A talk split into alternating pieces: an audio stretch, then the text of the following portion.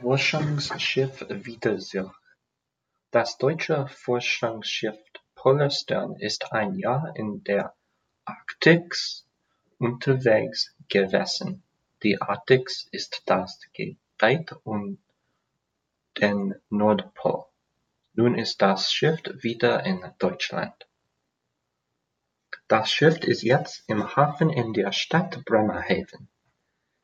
Die Wissenschaftler auf dem Schiff haben in der Arktis das Klima erforscht.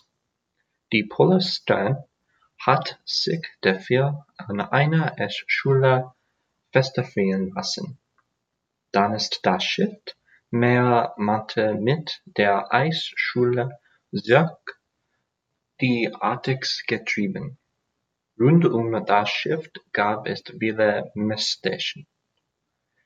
Sie haben Daten gesammelt, mit den Daten sollen Klimamodelle verbessert werden.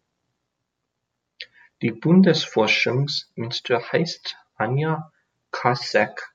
Sie hat gesagt, das Projekt hat die Forschung über das Klima beansprucht.